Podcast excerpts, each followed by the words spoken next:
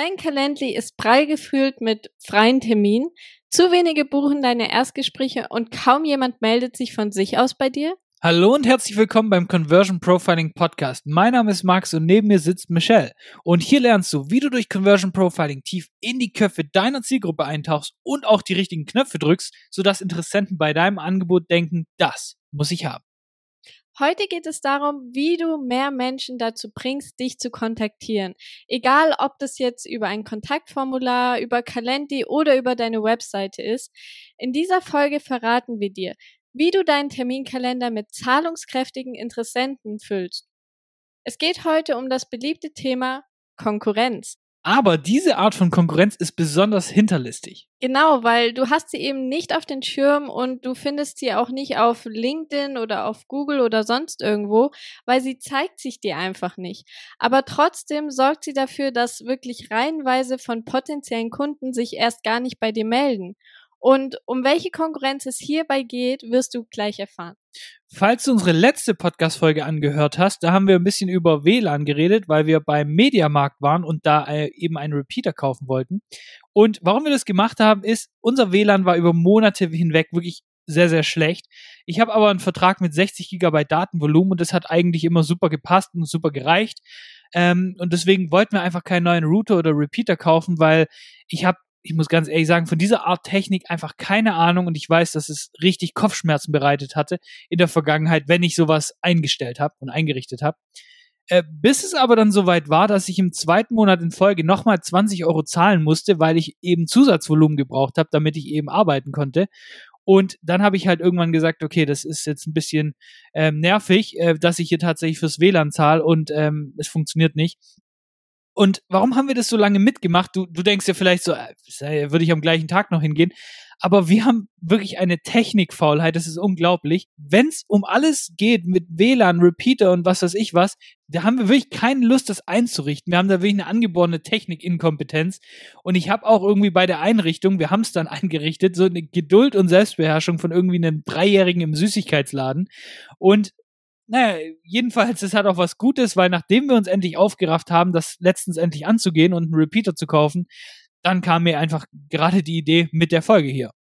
Weil dein größter Konkurrent ist eben nicht dein Mitbewerber, sondern tatsächlich die Faulheit und der, der Status quo deiner Interessenten. Weil Fakt ist tatsächlich, wenn der Status quo zu angenehm ist, dann ändere ich nichts.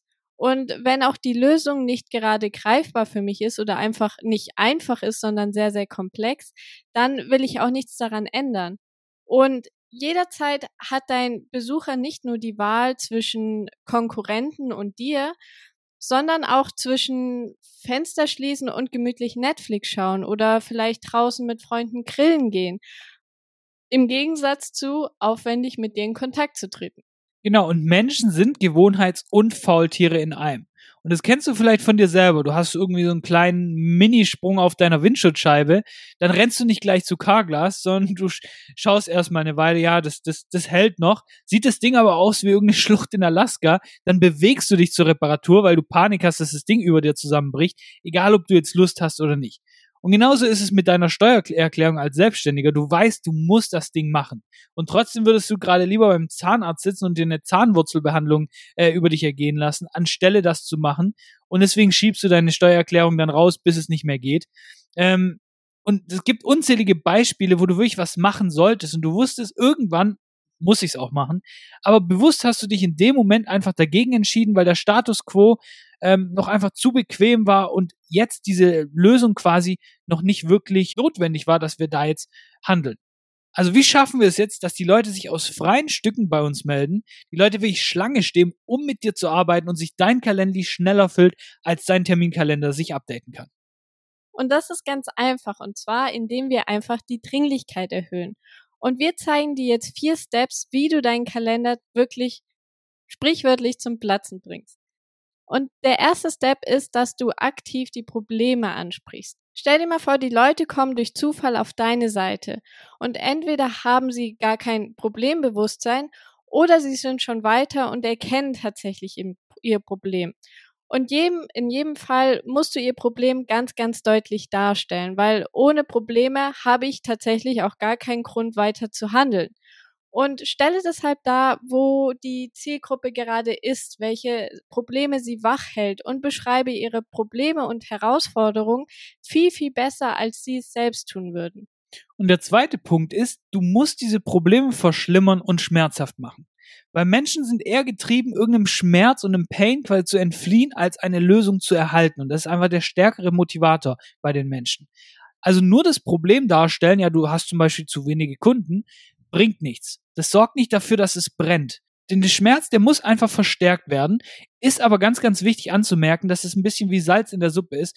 Wir wollen hier nicht übertreiben. Weil wenn wir zu viel Panik, Angst oder Probleme schüren, dann kann es tatsächlich auch nach hinten losgehen und lähmt die Leute. Und dann gehen sie wirklich in dieses Fight or Flight ähm, und dann äh, sind sie komplett gelähmt und wollen gar keine Handlung mehr machen.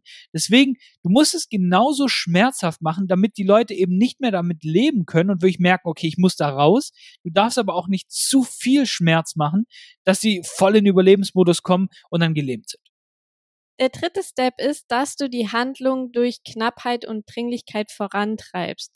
Und das schaffst du einfach ganz gut durch eine Verknappung, wie zum Beispiel nur noch 30 Stück auf Lager, maximal vier Neukunden im Monat oder vielleicht, dass du sogar eine Warteliste mit Neukunden ähm, erstellst. Und es geht aber auch tatsächlich zeitlich, also dass du einfach sagst, es ist nur noch bis morgen verfügbar. Wir kennen es zum Beispiel von Online-Shops, weil die meisten Bestellungen kommen zum Beispiel kurz vor dem Schluss des Sales einfach nochmal rein. Und zwar genau dann, wenn du den Leuten sagst, dass sie nur noch beispielsweise vier Stunden zum Kaufen haben. Und das ist ganz witzig anzusehen, weil die Leute lesen fünf von deinen E-Mails und sie wollen eigentlich kaufen. Aber sie kaufen erst dann, wenn du ihnen sagst, dass es einfach gleich vorbei ist. Und das ist nämlich ihr Grund, dass sie jetzt handeln müssen. Und besonders wenn das Problem jetzt nicht allzu schmerzhaft ist oder mh, hm, irgendwie nicht relevant im Moment, dann kann die Dringlichkeit die Wahrscheinlichkeit erhöhen, dass der Besucher jetzt in diesem Moment eben handelt und deine Produkte kauft. Und das ist unglaublich wichtig, denn du musst den Leuten einen Grund geben, jetzt zu handeln, weil sonst schieben sie es einfach Ewigkeiten auf. Und der vierte Grund ist Klarheit und Einfachheit. Und das ist wirklich ein großer Punkt, den viele vernachlässigen, weil er eigentlich so simpel ist, aber ähm, tatsächlich einfach die wenigsten auf dem Schirm haben. Deswegen, wenn die Leute irgendwie durch 20 Feuerringe springen müssen, damit sie deine Lösung in Anspruch nehmen, dann hat da keiner Bock drauf. Deswegen, du musst es den Leuten einfach, schnell, risikofrei machen. Deswegen kannst du auch immer gerne darstellen, wie sehen denn die nächsten Schritte aus? Egal, ob es jetzt bei einer Kalendi-Terminbestätigung ist, okay, was sind die nächsten drei Steps, was passiert dann? Oder auch wenn du deine Produkte verkaufst, ja, okay, wann kriege ich Zugriff auf meinen Mitgliederbereich und so weiter. Wenn du denen das so einfach und verständlich wie möglich darstellst, dass es selbst irgendwie ein dreijähriges Kind verstehen könnte und machen könnte, und ihnen aber auch gleichzeitig zeigst, dass es wirklich einfach und schnell erledigt ist, also nicht komplex oder aufwendig, dann werden sie handeln.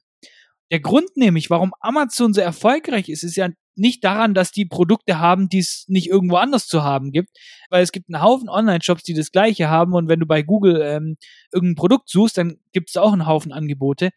Aber weil die Leute sehr, sehr gewohnt sind, dass sie bei Amazon, sie müssen ihre Daten nicht eingeben, sie klicken auf einen Button und haben das Ganze, sie müssen nichts eingeben, es, es ist sicher und es ist einfach angenehm wenn es dann am nächsten Tag direkt da ist. Und durch diese Klarheit, durch diese Einfachheit kann Amazon auch so erfolgreich werden, weil wenn die immer noch fünf Tageslieferungen hätten oder es komplex machen würden, den Checkout-Prozess, dann wären die nicht so erfolgreich, wie sie heute sind. Deswegen frage dich, wo mutest du deinen Besuchern aktuell noch unnötig Stress und Aufwand zu, um eben mit dir in Kontakt zu treten? Wo kannst du es noch einfacher machen, damit sich eben mehr Leute bei dir melden? Genau, also fassen wir für den Schluss einfach nochmal kurz zusammen. Damit mehr Menschen sich bei dir melden und deinen Kalender mit Terminen füllen, musst du einfach Folgendes machen. Als erstes musst du ein Problembewusstsein schüren und ein lebendiges Bild der Probleme aufmalen. Als zweites tust du den Schmerz so verstärken, dass er ein bisschen wehtut, aber wir wollen hier tatsächlich nicht übertreiben, weil es sonst nach hinten losgeht. Als drittes baust du, wann es immer möglich ist, einfach so eine authentische Verknappung und Dringlichkeit ein. Und hier ist sehr, sehr wichtig, das muss der Wahrheit entsprechen. Also bitte tu nicht verkünstlich irgendwas verknappen, sondern es soll wirklich wahrheitsgemäß sein. Und als viertes solltest du die nächsten Schritte klar und deutlich aufmalen und einfach ersichtlich machen, dass es super einfach und sehr, sehr angenehm ist und das auch schnell abgewickelt ist. Setzt du das Ganze um, werden dir deine Besucher auch mit reinweisen Erstgesprächen, Kontaktanfragen und schlussendlich einem Haufen Umsatz danken. Und das war's auch jetzt schon wieder mit dieser Folge. Ganz, ganz wichtig. Wenn dir der Podcast gefällt, dann lass unbedingt jetzt gleich eine Bewertung da. Da würden wir uns auf jeden Fall super drüber freuen. Und damit hören wir uns auch schon in der nächsten Folge. Mach's gut und bis dann.